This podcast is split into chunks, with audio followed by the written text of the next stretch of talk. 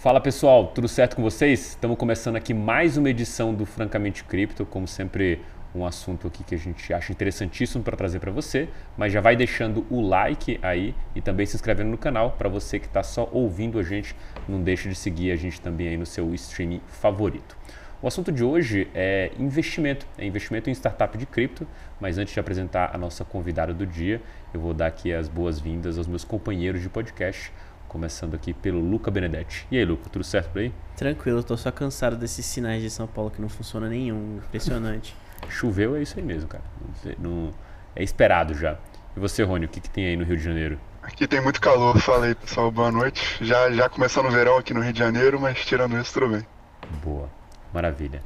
Hoje a gente está aqui com a Yasmin Hund, que é especialista de Corp Dev no mercado Bitcoin, prata da casa aqui. Yasmin, se apresenta aqui para o nosso público é, o que você faz no mercado Bitcoin e também como você chegou nesse mundo de cripto. Bom, olá pessoal, primeiramente prazer estar aqui. É, eu comecei minha carreira, na verdade, trabalhando com investimentos no mercado tradicional. É, comecei numa boutique de M&A e eu vim para a MB mais recentemente justamente para ajudar a construir essa área de M&A e de expansão inorgânica. Então, hoje em CorpDev na MB, a gente olha tanto M&A, quanto investimentos em ventures, quanto a relação com os nossos investidores. Maravilha. E você é, acompanha toda essa parte aqui dentro do, do mercado Bitcoin, né? Quando a gente olha para é, os investimentos de modo geral, e talvez até a própria o modus operandi dessas, das empresas que chegaram a um certo porte, é, são essas aquisições, M&A e trazer, é, como você falou assim, um crescimento inorgânico, né? coisas que talvez demoraria muito para você é, fazer do zero, trazer já pronto para dentro da estrutura do, dessa empresa e voltar a, e continuar crescendo essa vertente ali dentro, né? Como que é, isso funciona pro, pro negócio de exchange ou pro negócio do, do MB como um todo? Assim? Qual é essa estrutura que é montada, a tese talvez, assim, de modo geral sobre isso? Eu acho que quando a gente pensou em começar essa expansão inorgânica lá atrás, é, tinha muito um play tanto de agregar tecnologia quanto agregar, às vezes, geografias diferentes ou até regulatório. Então, acho que a gente pensou muito qual seria o quebra-cabeça de capabilities que a gente precisaria trazer para dentro que a gente conseguiria acelerar adquirindo uma empresa ao invés de, de desenhar dentro de casa. Então, acho que sempre tem essa decisão, né, de build or buy. A gente vai construir aqui dentro, despender recursos, ou a gente vai comprar alguém que já esteja mais avançado e que vai agregar para a gente. E, e, aí acho que dentro de exchange especificamente tem todas essas questões, né? Regulatório muito forte, tecnologia muito importante, novas geografias. Então acho que a gente olha muito para esse quebra-cabeça como um todo. Quando você fala novas geografias, a gente está falando outros países, né?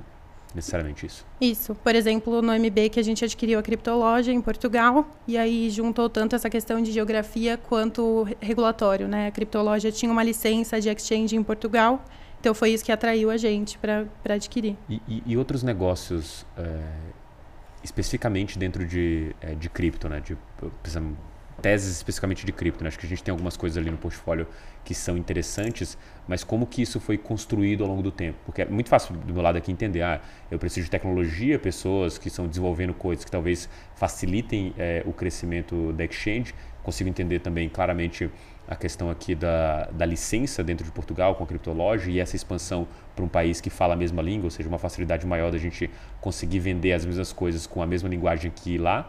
Mas quando a gente fala de é, tecnologia cripto, você abre um, um, um, leque gigantesco de possibilidades aqui, que estão tanto no longo prazo quanto no curto prazo. Né? E como que, é, como, como é exchange a gente consegue é, visualizar as oportunidades e quais são essas que estão é, na, na mira aí de, de crescimento? Acho que vou dar um passinho atrás, então, pensando assim, na nossa parte de investimentos, a gente tem duas grandes frentes, né? Uma que é realmente M&A, que é quando a gente vai fazer investimentos majoritários ou adquirir a empresa como um todo, e outra frente que é a parte de ventures. Então, a gente tem 17 empresas no portfólio hoje que a gente investiu, fez investimentos minoritários como se fosse um venture capital dentro da empresa. Quando a gente vai falar de cripto e de fomentar ecossistema cripto e novas tecnologias, e mesmo quando a gente fala especificamente de Web3, a gente olha muito com esse viés de ventures, né? Acho que a gente teve um papel muito importante aqui no Brasil e está tendo um papel muito importante, que é essa coisa de fomentar ecossistema. Então, novos projetos, é, a gente tem olhado muito para o que, que os empreendedores estão criando que realmente trazem essa aplicação de cripto, de blockchain, para solucionar problemas de maneiras inovadoras. Então, quando a gente olha para isso, não necessariamente a gente vai adquirir a empresa como um todo e integrar dentro do nosso ecossistema, mas muitas vezes a gente vai fazer um investimento minoritário para estar tá ali perto, tentar colher alguma sinergia também estratégica com o nosso business da Exchange, né? Porque hoje, tudo bem, a gente tem Exchange, mas a gente tem vários outros business já embaixo do nosso guarda-chuva que a gente pode tentar complementar através desses investimentos mas a gente olha muito com esse viés de fomentar ecossistema. Então, acho que eu dividiria nessas duas grandes vertentes, né, o que a gente tem olhado de investimento.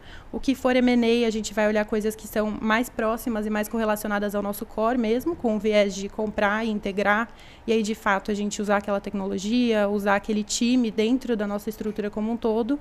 E o que for ventures vai ter mais esse viés de estar tá perto do ecossistema, estar tá incentivando os empreendedores e, e tentar colher alguma sinergia também, mas de maneira um pouco mais indireta.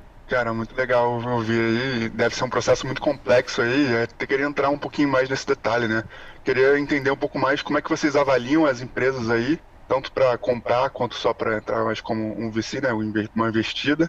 E qual é, como é que é esse processo, assim? O que, que é eliminatório, por exemplo, quando vocês estão avaliando uma empresa? Eu acho que quando a gente pensa principalmente em ventures, assim, a gente olha muito qual que é o problema que está sendo solucionado e se realmente a gente está tendo algum, alguma solução disruptiva para aquilo, né? Principalmente quando a gente vai falar de adoção de cripto é, por empreendedores e por startups, a gente vê muitos casos que às vezes, ah, vai falar que é token, vai falar que é NFT, mas simplesmente para surfar um hype, não necessariamente está trazendo uma solução inovadora para um, um problema existente. Então, acho que a gente olha muito para isso. A gente tem muita atenção também é, para esse lado regulatório. Então, às vezes, principalmente quando a gente pega empresas mais early stage, a gente vê ideias brilhantes, os empreendedores super empolgados para executar alguma coisa. Mas a gente que já tem mais esse know-how e que está muito dentro, com um lado regulatório muito forte, a gente sabe que vai ter N desafios e muitas vezes aquilo nem é, nem é possível dentro do, do que a gente tem hoje, né, de estrutura regulatória, e aí tanto nível Brasil quanto nível global.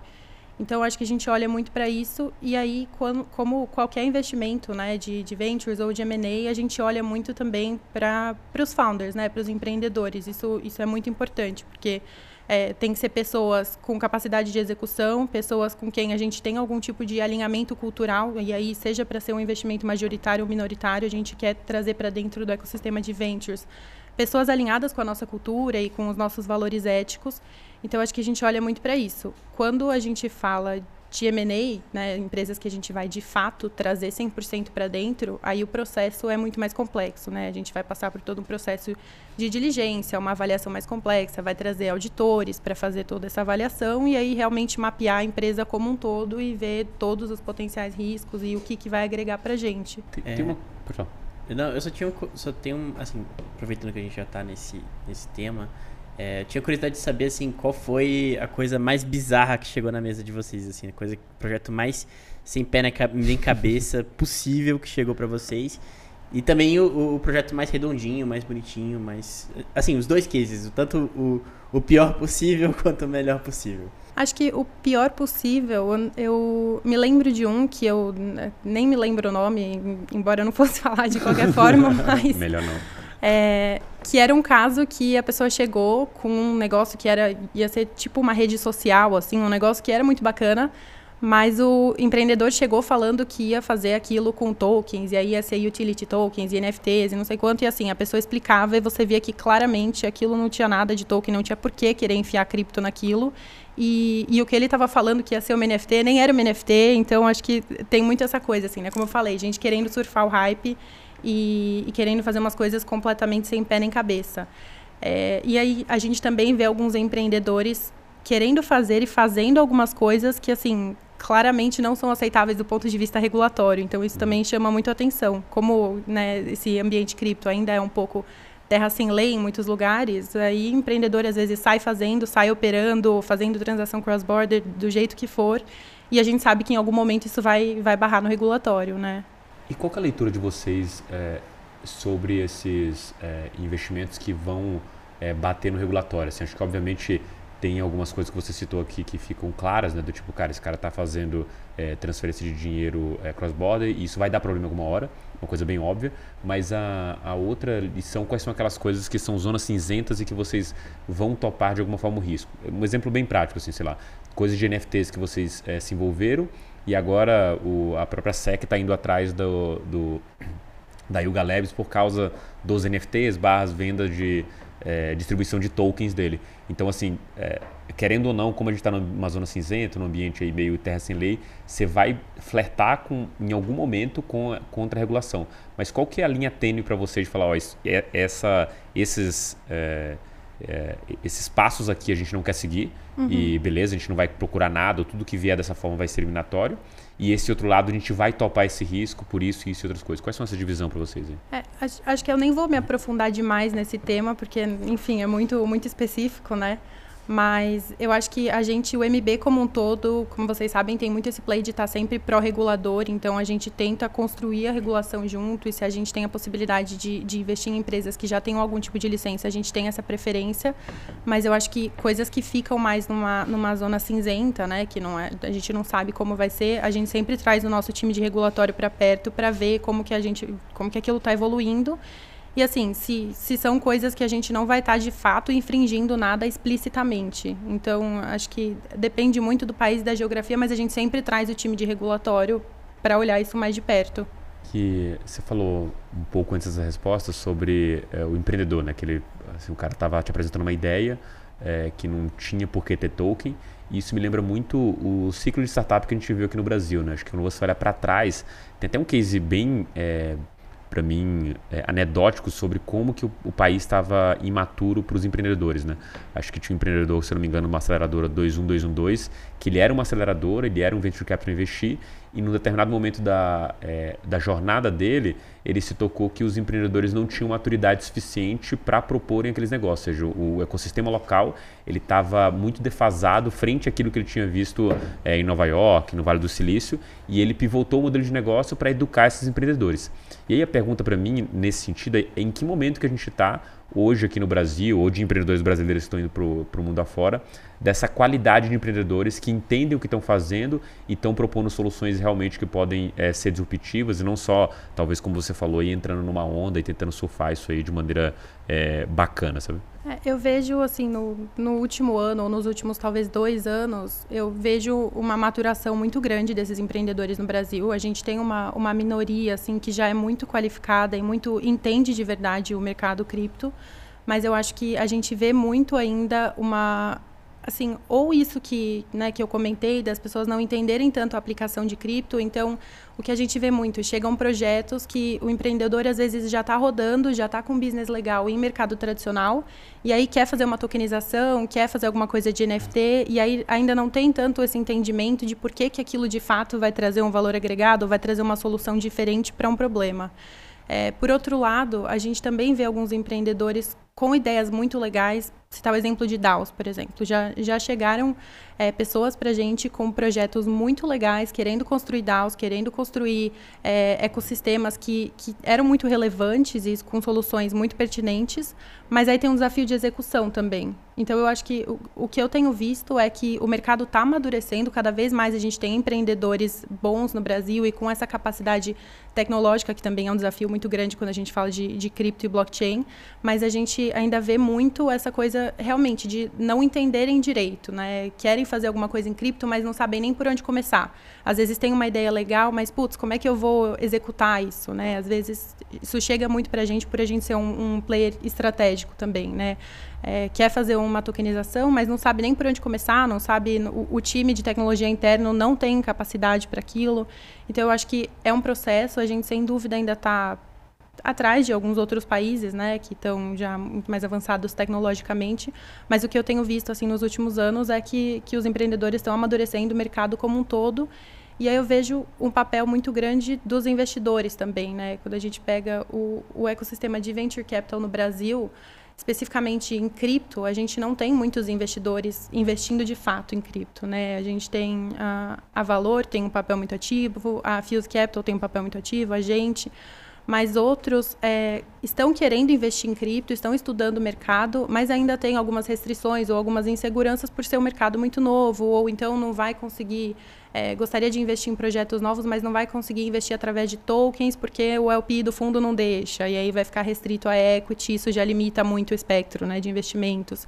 Então, acho que essa maturidade vem dos dois lados, né, tanto do, dos empreendedores quanto dos investidores mesmo, né? Por isso que eu, eu vejo com muita importância o papel de investidores estratégicos também, porque por exemplo, para a gente, né, o nosso Corporate Venture Capital, é muito mais fácil para nós ir lá investir numa DAO, porque a gente já entende, a gente já está imerso naquilo, do que para um, um VC que tradicionalmente investe em fintechs mais tradicionais ou em outros setores e lá investir em cripto e conseguir defender que vai investir em tokens e não em equity.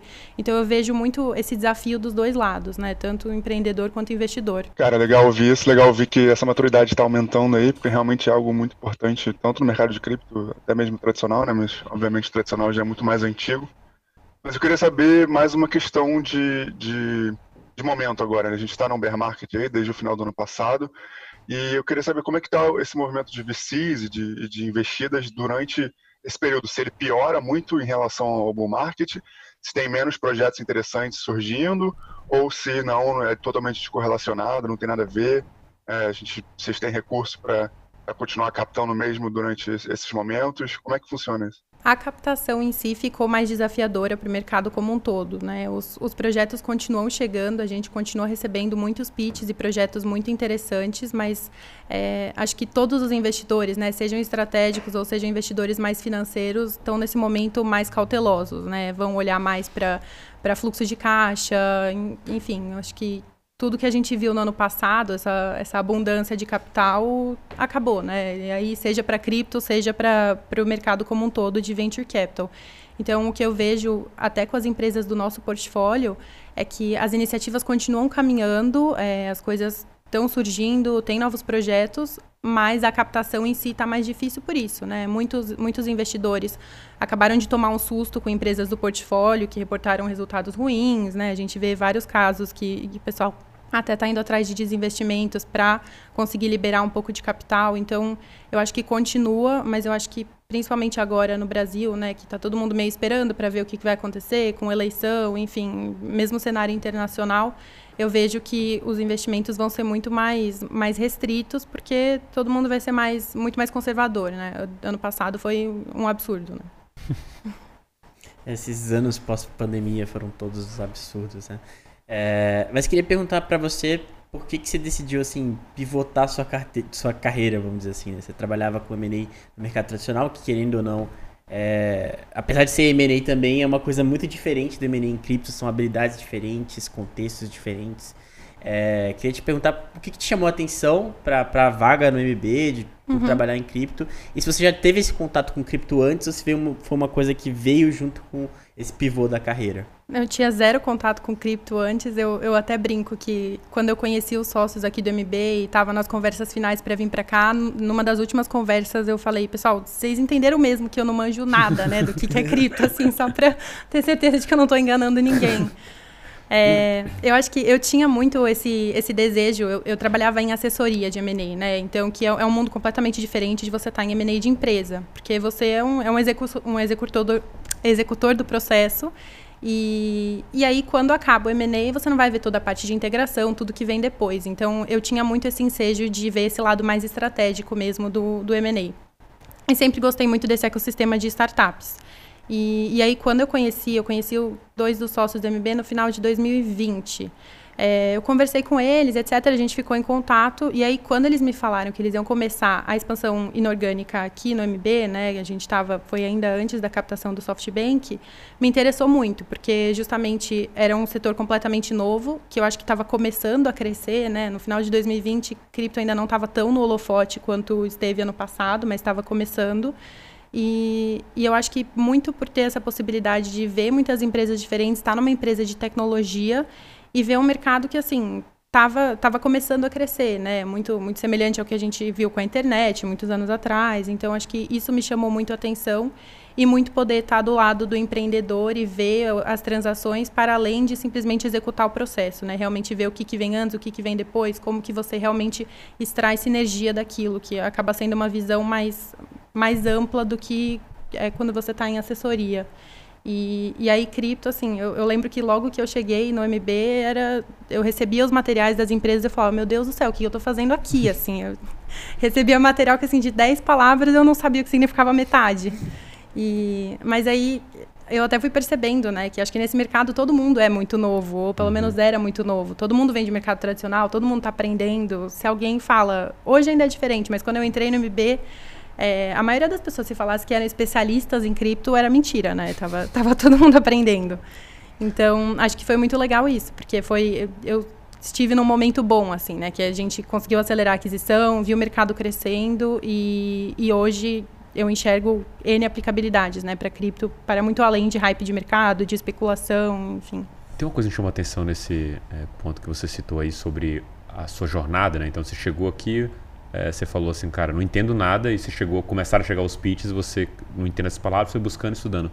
Que é como que você é, concilia isso, e acho que a pergunta principal de fato é como que foi esse teu processo de estudo, assim, no sentido de é, todo mundo que entra em cripto aqui, pelo menos a gente especificamente falando aqui, a gente entrou e falou assim, cara, isso aqui dá pra ganhar uma grana, ou no caso do Luke, vou ganhar uns Dogecoin aqui jogando um joguinho, não tô fazendo nada, e você vai aprendendo e tudo mais. Assim, a maioria das pessoas aqui, se você pensar até na, na forma como o pessoal entra, ele entra no ciclo de hype, então entra pelo dinheiro. Uhum. A sua visão é um pouquinho diferente. Como que foi seu processo de aprendizagem com esse viés do tipo, eu preciso aprender porque eu preciso trabalhar com isso aqui, né? É, qual foi teu processo é, quanto a isso? Eu acho que eu fui, fui muito atrás realmente de estudar as coisas, né? Tipo, ler todos os papers de Ethereum, ler tudo que eu pudesse ler assim, e aí, conforme as coisas foram surgindo, eu fui indo mais atrás. A parte de tecnologia, acho que eu apanhei e ainda apanho bastante, porque não é minha especialidade, mas acho que principalmente por estar dentro de uma empresa, sempre tem muito apoio das outras áreas, então eu sempre enchi muito o saco dos outros para tentar aprender um pouco como as coisas funcionavam, mas muito muito ler mesmo, pesquisar e aí começar a adquirir esse hábito de ficar olhando sempre os sites que falam de cripto e, e sempre muito com esse viés. Eu olho muito pouco o que está acontecendo de movimentação de mercado, tipo, ah, o preço do Bitcoin. Uhum. Isso é uma coisa que faz muito menos parte do meu dia a dia do que olhar o que está surgindo de projeto novo, o que está surgindo de regulamentação nova.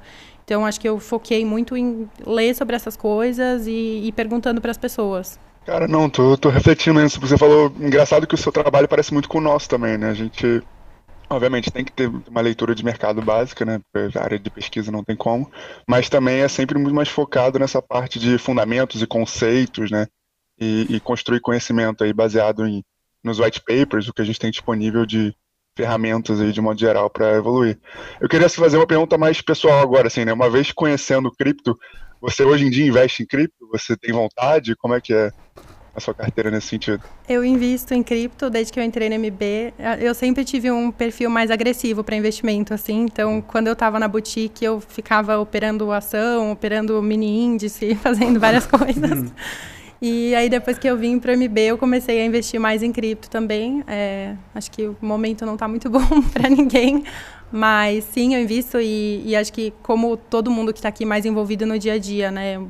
Acredito muito no longo prazo, independente de, de especulação de mercado, de tudo bem, a gente tem algumas movimentações agora por conta de entrada de player institucional, o que quer que seja, mas quando a gente pensa realmente em, em adoção, né, em expansão da aplicabilidade das tecnologias mesmo, acho que é, tem um otimismo muito grande no longo prazo. É, eu queria só fazer uma outra pergunta, né, aproveitando que você tem também essa, essa, essa ideia de tipo, ficar é, estudando as novas narrativas, os novos projetos, tudo mais, que faz muito parte da, do, do, seu trabalho e tudo mais.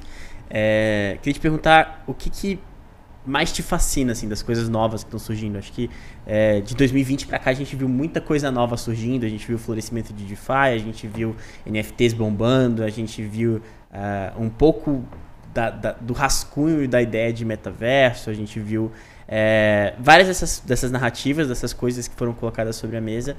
E eu queria te perguntar assim, se tem uma, uma coisa dessas que, que mais faz seu olho brilhar, assim, que você vê mais aplicabilidade, que você acha mais legal e que você pô, fala, pô, essa, essa tese com certeza tem futuro e, e, e é algo que eu quero me debruçar sobre.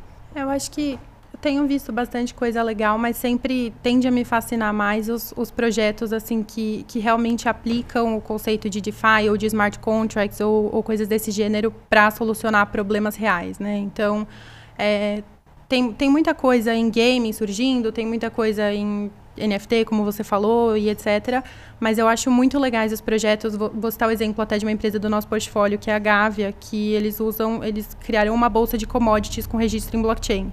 Isso é muito legal, né? Porque é você pegar a tecnologia e realmente solucionar um problema e eles já estão avançando para você consegue ter todo um rastreio da cadeia produtiva, por exemplo, para conseguir garantir que aquela soja que está sendo consumida na ponta foi plantada seguindo práticas sustentáveis ou, ou qualquer outra coisa, né? Estou citando um exemplo aqui, mas eu acho esse tipo de projeto que realmente pega pega coisas reais e você pega blockchain e traz uma solução diferente, realmente faz aquilo ser mais eficiente, ou quando você pensa em, em adoção da tecnologia de NFT para você fazer o, a questão de direitos autorais no mercado da arte, você realmente conseguir remunerar o artista para sempre no mercado secundário. Acho que quando a gente pensa nesse tipo de solução é o que eu acho mais legal. É, eu vejo que a gente ainda tem um desafio de adoção muito grande para isso, né? Porque qualquer uma dessas coisas, para realmente fazer sentido e realmente ser disruptivo no mercado como um todo, você precisa ter as pessoas usando. E a gente ainda está bem distante disso. Mas acho que esse tipo de projeto é o que mais, mais me fascina, muito além de, de pensar em, em gaming, ou em NFT, ou em infraestrutura de mercado. Essas coisas acho, acho muito legais. Tem uma, uma coisa que me veio à mente, inclusive nessa ideia sua de procurar projetos com essa aplicabilidade, e até o, o outro ponto que você falou de as pessoas tentando encaixar um token no lugar que não, não caberia, que é essa dualidade entre token e equity, principalmente olhando do ponto de vista do venture capital, né, do cara que está colocando grana. Quando a gente olha para a estrutura antiga, né, o equity ele faz um acordo ali, um contrato, né, que seja uma, opção de compra, alguma coisa que te resguarda de uma série de outras coisas e também te dá a possibilidade de, é, de, de ganhar com o crescimento daquela empresa. Mas no momento que você tem a possibilidade de um token, a, essa relação ela é, fica de certa forma até mais é, não tão perene, né? no sentido de que a qualquer momento você pode sair daquela posição, dado um calendário ali de é, de tokens que estavam travados, eles começam a ficar destravados para você, como investidor, poder se desfazer daquela posição. E aí eu olho uma, uma discrepância muito grande do que eu tenho de leitura do mercado lá fora, principalmente que investe globalmente, do que eu vejo aqui no Brasil e até os exemplos que você citou, né, como a gente, a Fuse e a, e a, a Velo Capital. É, todos esses caras aqui do Brasil que estão investindo aqui na América Latina têm um viés muito mais para o equity do que para o token. Lá fora, inclusive é, alguns contatos que, que eu acabo tendo por, por meio de outros empreendedores, existe uma vontade muito grande de fazer um SAFT. E, cara, beleza, a gente faz um SAFT aqui, bota uma grana e quando sair o token, você me garante aqui na saída. Isso, obviamente, é, me fala a situação que está a comunidade como todo, porque se eu não puder vender, eu não vou vender. É, simplesmente porque você faz vários investimentos, você não vai querer quebrar o cara logo de cara. Mas como que você vê tanto a evolução disso aqui é, é, do ponto de vista local, assim, falando desses três grandes players de investimento, quanto o MB mesmo de fato, versus é, o que acontece lá fora. Né? A gente não está preparado para investir token ou não queremos mesmo é, investir token, não vemos sentido nisso e preferimos o equity tradicional. Eu acho que é uma questão mais de, de maturidade mesmo. Eu vejo, eu converso com muitos fundos de venture capital que, que assim, ah, quer fazer um investimento que é em token, e aí sai desesperado para criar wallet. Assim, tem problemas operacionais muito básicos, né? Tipo, como é que eu vou receber o token? Ah, mas eu não, não consigo por conta de, sei lá, é, fundos internacionais que estão investindo no Brasil. Às vezes tem toda uma estrutura, toda uma questão de alçadas, de burocracia interna mesmo que a pessoa não consegue ir lá e criar uma wallet. Às vezes é um token que né, não, não tem aquela, é, aquela ligação com uma wallet que o, que o fundo já está acostumado a investir. Então, acho que tem muito esse tipo de, de desafio. É, então, eu vejo muito mais como uma questão de, de maturidade do que de realmente uma preferência por equity. Tanto que eu até tenho visto algumas estruturas, às vezes, de empresas que, que vão captar, que fazem é, ao invés de SAFT, por exemplo, um investimento no equity, que o investidor também vai ter direito a token, porque aí né, gera uma segurança um pouco maior para aquele investidor que não está acostumado. Então, eu acho que é muito mais essa questão da, da fluência e de, de ter uma insegurança muito grande do que, de fato, uma preferência. Uma coisa que me vem a dúvida sempre que a gente fala sobre venture capital, né, até uma piada interna nossa aqui, que é sobre como que é, o próprio VC, obviamente formado por pessoas, ele vive esses ciclos de hype da mesma forma que a pessoa física, né? Então, uma coisa está muito na onda, você vê uma série é, de investimentos sendo publicizados, publicizados, inclusive por grandes venture capital. Né? Quando você olha para o que aconteceu em 2021 com o NFT e Play to Earn, você vê que houve uma onda desse crescimento. E até inclusive saiu um, um relatório recente que mostrando que esse segmento deu uma arrefecida e as pessoas estão, os VCs estão investindo mais em DeFi. A gente vive esses ciclos é, dentro do Venture Capital, pelo menos aqui do lado de fora a gente vê é, essas coisas acontecendo, mas como que é, isso se passa internamente, assim, no sentido de já que todo mundo está investindo, eu vou investir? Ou é uma questão muito mais prática do tipo, putz, eu posso ser follow de uma oferta que esse cara está seguindo, como esse cara tem mais expertise que eu, é melhor eu seguir ele do que eu tentar fazer isso por conta própria? Como que funciona isso, é, acho que tanto na visão que você tinha anterior no seu é, antigo, na boutique que você trabalhava, quanto agora? Eu acho que isso que você falou acontece sim, né? Essa coisa do FOMO, se está todo mundo investindo num setor, ou, ou, às vezes até dentro de uma mesma rodada, né? Não precisa nem falar de várias empresas, mas dentro de uma mesma rodada, é, você gera esse sentimento de fome. Eu já vi rodadas assim, overbooked, que, que você olha e você fala, nossa, não faz sentido, né? Porque que querem tanto investir nessa empresa. Mas o, o, empreendedor conseguiu construir esse sentimento de todo mundo querer estar tá fazendo parte daquilo. Então eu acho que, que acontece e por isso que é muito importante ter uma, né, uma estratégia, uma tese definida e, e realmente olhar para o mercado, né? Tudo bem, é, tá todo mundo investindo em play to earn. Eu quero ter uma posição em play to earn, mesmo que seja pequena, para se o mercado porrar, eu também fazer parte disso.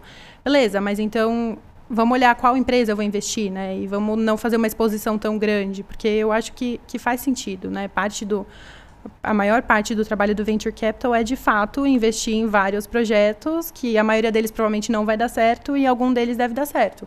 Então, se está acontecendo esse hype, é, Talvez seja assim um motivo, né, para tentar ter uma posição dentro daquilo. Claro que nunca de maneira irracional. E quando a gente tem mercados de, de boom, como a gente viu nos últimos dois anos, a gente vê muitos investidores fazendo investimentos completamente irracionais e a múltiplos absurdos.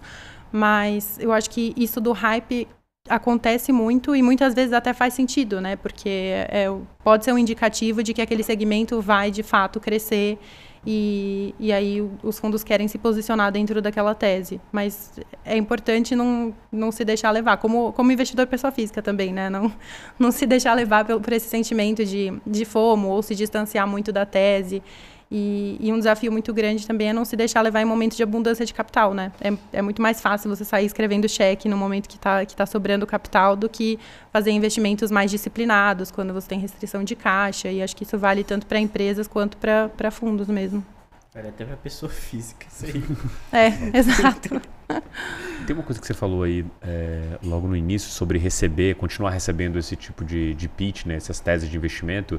É, eu queria pegar um pouco da sua leitura, assim, tanto é, do que você viu no ano passado, que a gente estava vivendo um ano de hype, quanto o que você viu hoje de pitch é, nesse ano. Né? Tem alguma diferença, alguma coisa que você recebeu mais, alguma tendência clara que você é, visualiza nessa mudança de ano para ano? É, eu acho que pensando no, no mercado de, de, hype especificamente, não sei se eu vejo alguma diferença muito clara. Eu acho que a, a sensação que eu tive esse ano foi que começaram a chegar muito mais projetos dentro de segmento de gaming e de NFT. Eu acho que talvez fruto do hype que a gente viu disso nos últimos meses, né? Então talvez venha até de uma maneira um pouco tardia, né? O mercado no ano passado estava todo mundo falando disso, então agora as pessoas estão começando a se movimentar nesse sentido. Muitas vezes com um projeto que assim é, a ideia pode até ser legal ou mais ou menos legal, mas que você vê que não tem uma capacidade de execução para aquilo de entrega. Então eu, eu acho que muitos projetos vêm até com com esse atraso. E, e o que a gente tem visto, até a gente na, na 2TM Ventures, a gente participa de alguns programas de, de aceleração, né, de alguns hubs de, de fintechs. E, e as empresas que realmente estão crescendo agora e estão conseguindo se mostrar sustentáveis são as empresas que, de fato, têm uma tese mais robusta e que realmente estão solucionando um problema real e, e, já tem essa estrutura maior. As empresas que, que a gente viu surfando no ano passado uma onda muito desse hype, mas que de alguma forma não estavam tão estruturadas ou estavam sei lá, por qualquer motivo, não tão sólidas, a gente vê que agora estão, né, que, que vem o um mercado mais desafiador, estão penando um pouco mais. Vocês têm algum tipo de verba separado, algum tipo de priorização para projetos sociais e ambientais e coisas desse tipo? É, a gente não, não tem um capital separado especificamente para isso, mas é algo que a gente olha bastante, sim. Inclusive a, a Ribbon do nosso portfólio, por exemplo, eu não sei se vocês conhecem, sim. mas tem essa, essa pegada. Inclusive agora eles acabaram de pivotar para ser uma DAO, lançaram o protocolo deles, enfim, é um, é um case super bacana. A gente não tem uma verba específica para isso, mas a gente olha com bastante carinho, até porque dentro da empresa a gente tem uma área olhando, olhando só para isso, né, para ESG, para sustentabilidade. Então, uma coisa que a gente gosta bastante.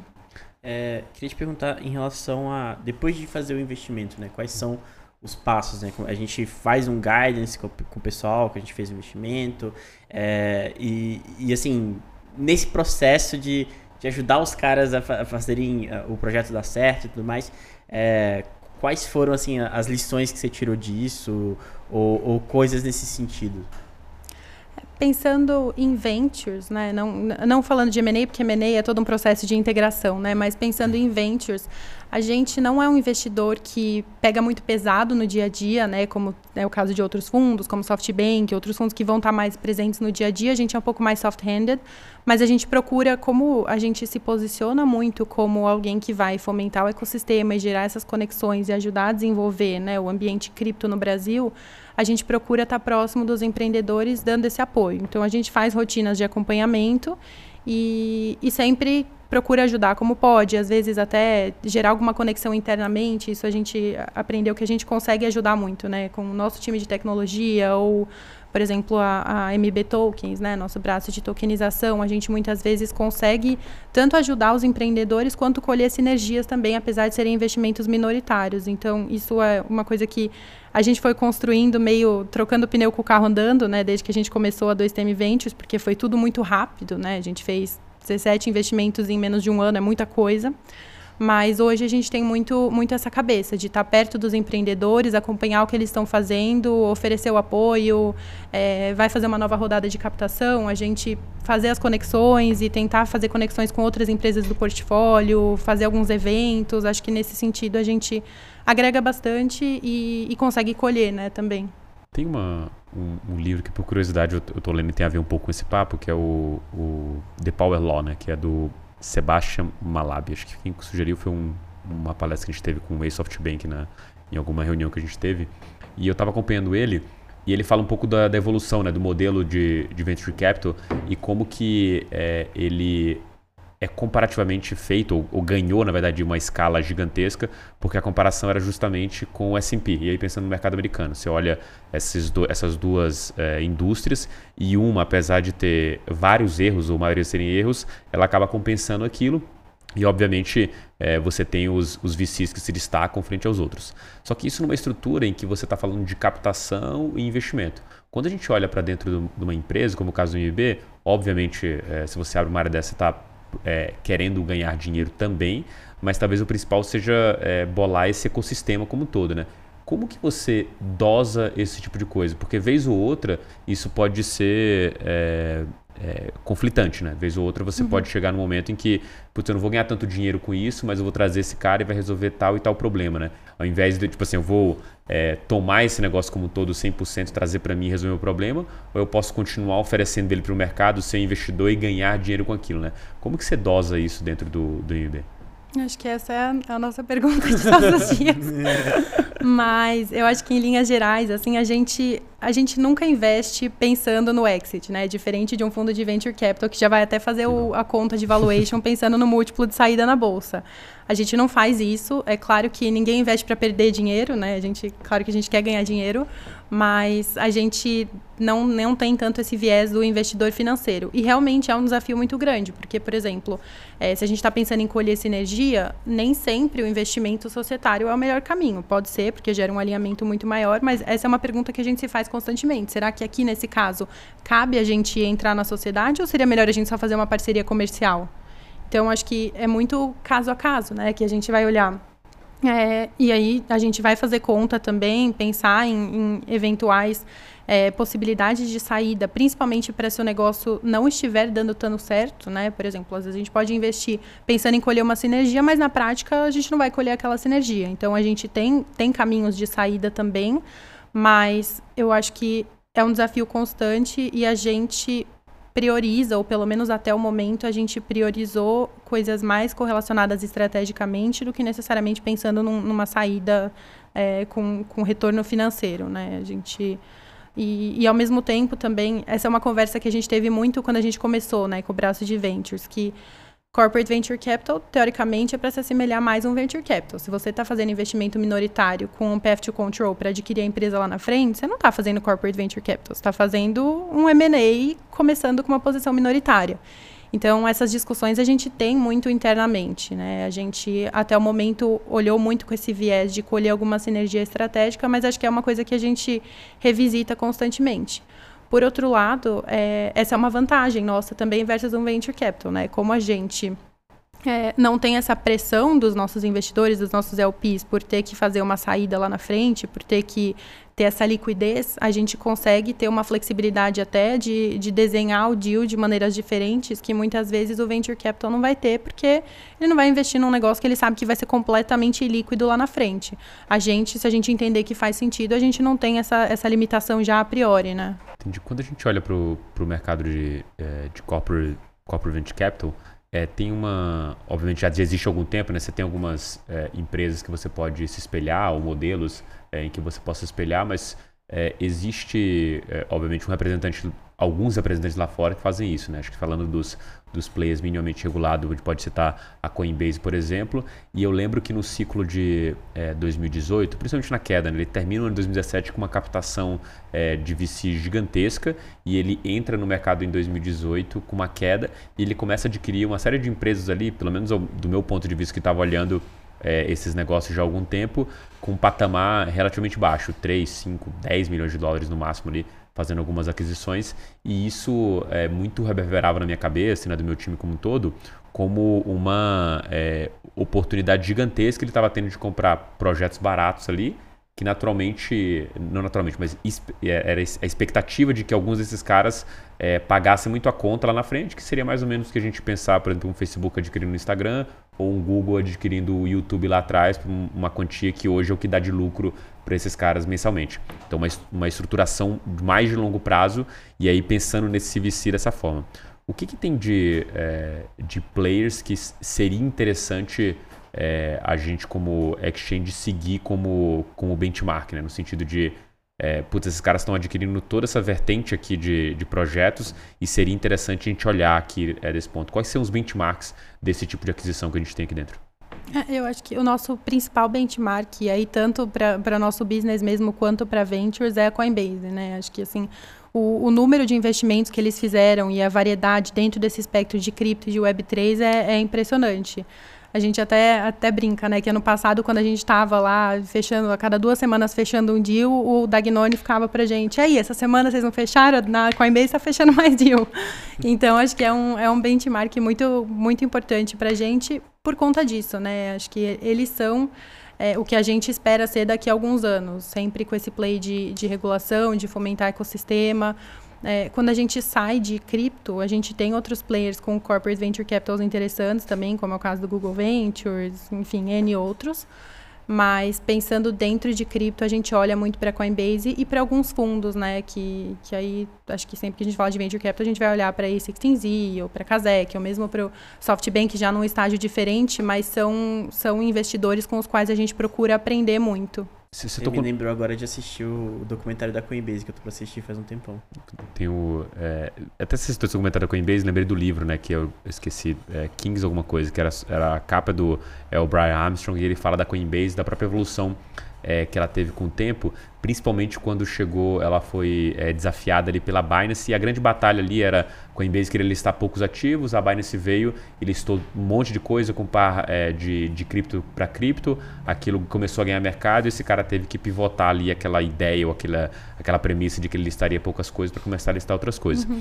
E nesse contexto, quando a gente olha para é, para Coinbase, até pegando essa, esse viés que você falou de, é, de, de benchmark, a gente tem lá claramente um cara que quer sentar do lado do regulador e fazer as coisas certinho.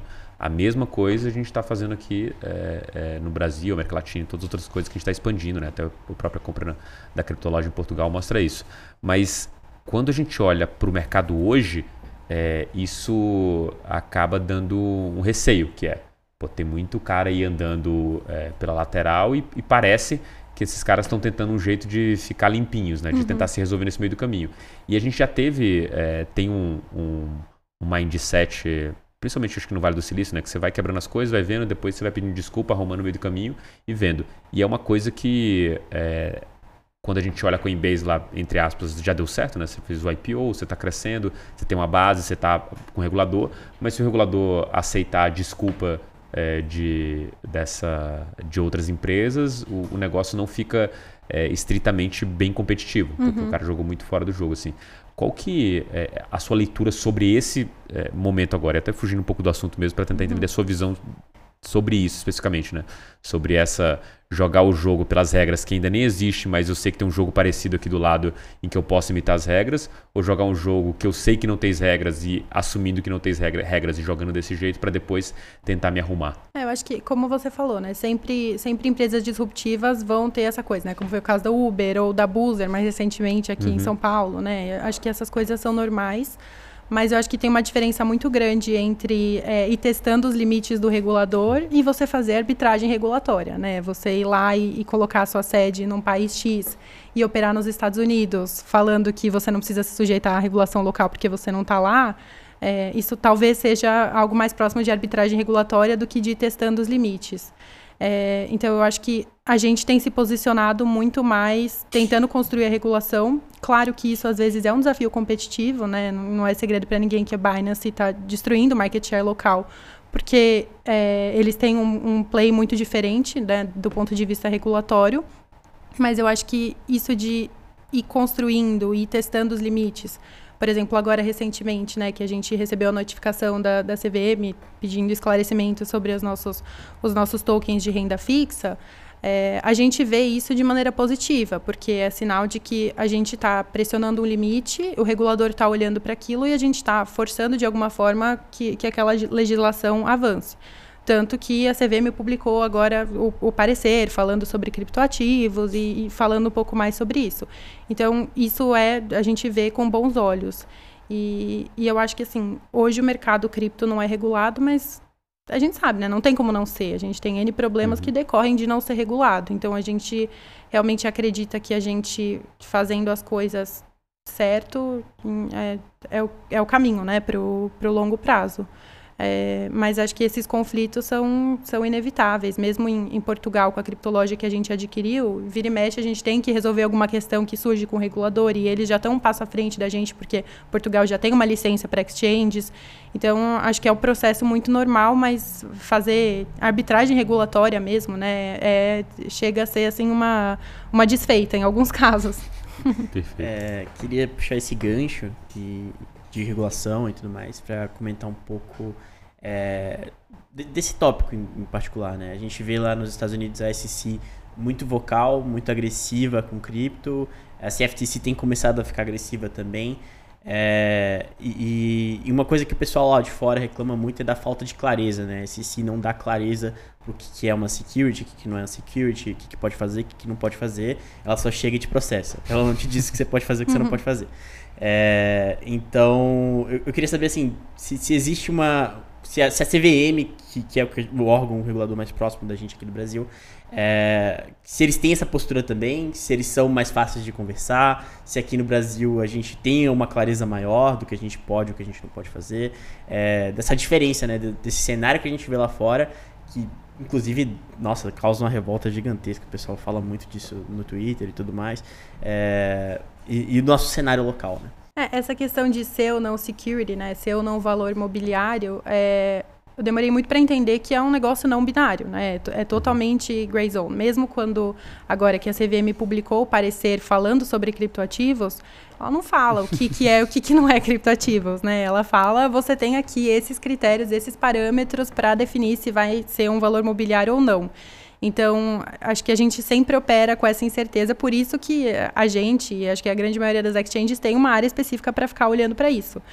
É, o que a gente tem é um, é um acesso bom, assim, de consulta, né? Nisso, nisso a gente tem uma abertura. Se a gente está desenhando um novo produto e a gente não, não sabe se aquilo é aceitável ou não, muitas vezes a gente pergunta, a gente questiona, né? Antes de, de sair fazendo. Então, acho que a resposta é não. Não tem uma clareza, uma clareza muito grande, continua sendo essa coisa não binária, mas a gente faz, né, faz esses estudos muito aprofundados. E é isso, ninguém entende direito desse mercado, né? Não é que a pessoa que está lá na CVM legislando entende, não entende. Por isso que é importante esse, essa construção contínua, né? E a gente ir, é, é, conforme forem surgindo os novos produtos e etc, que essas coisas vão surgindo, assim como foi com, com a evolução de todas as tecnologias, né? Se você pega há alguns anos atrás não existia regulação de banco central, né? Uhum. Instituição financeira não era regulada muitos anos atrás. Então acho que é normal, conforme o mercado vai evoluindo, o regulador vai tendo que, que se adaptar também.